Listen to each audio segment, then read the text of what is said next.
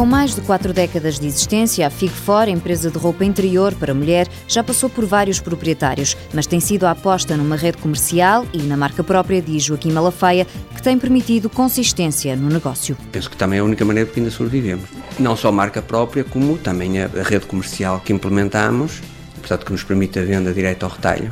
Portanto, nós temos um universo muito grande de clientes, quer em Portugal, quer em Espanha, o nosso sistema de comercialização é diretamente para o retalho, portanto isso dá-nos uma margem de cerca de 1.200 clientes a comprar. Sair da zona de fronteira também foi uma mais-valia para a empresa, mas o sócio-gerente diz que é um passo que tem de ser dado com cautela. Ao contrário do que muita gente diz, exportar não é tão fácil como se pensa, principalmente a nível de investimento financeiro. É preciso ser uma empresa muito sólida para conseguir exportar e suportar uma entrada no mercado estrangeiro com margem apetitosa, portanto, que dê rendimento para a empresa. E a empresa reunia, de facto, essas condições. Reunia uma capacidade financeira para fazer isso e reuniu o interesse dos proprietários para crescer, para dinamizar as suas vendas. A entrada em Espanha aconteceu em 1995. Joaquim Malafaia explica o porquê desta opção. O nosso tipo de encomenda pauta-se por muitas encomendas pequenas ao longo do ano.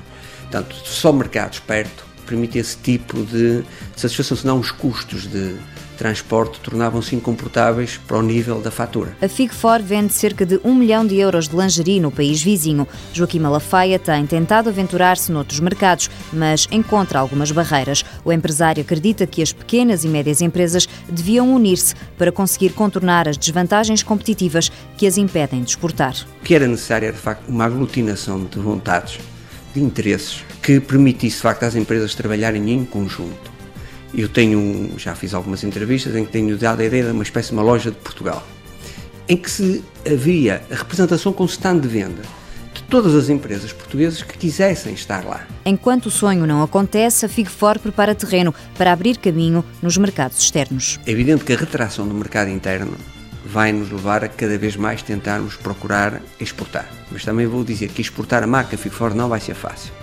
Poderá ser mais fácil facto, tentar arranjar alguns clientes de private label, ou seja, em que fazemos para outras marcas, mas tem que ser marcas de valor acrescentado, em que o preço da mão de obra não seja relevante, em que o que interessa é a qualidade do trabalho, em que se trabalha artigos de muito valor e em séries relativamente pequenas. Apostando no design, boa relação qualidade-preço e num serviço eficaz, a Figfor quer manter o ritmo e levar a lingerie portuguesa a mulheres de todos os cantos do mundo.